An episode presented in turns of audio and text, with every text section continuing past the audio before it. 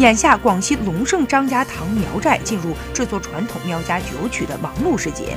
苗族妇女们采用传统工艺制作酒曲，为酿出好酒打基础。她们要在特定的时令上山采集制作酒曲所需要的三十多种中草药，然后经过洗、晒、砍、冲、发酵等十多道工序制作出苗家传统酒曲，工艺复杂，步骤严谨。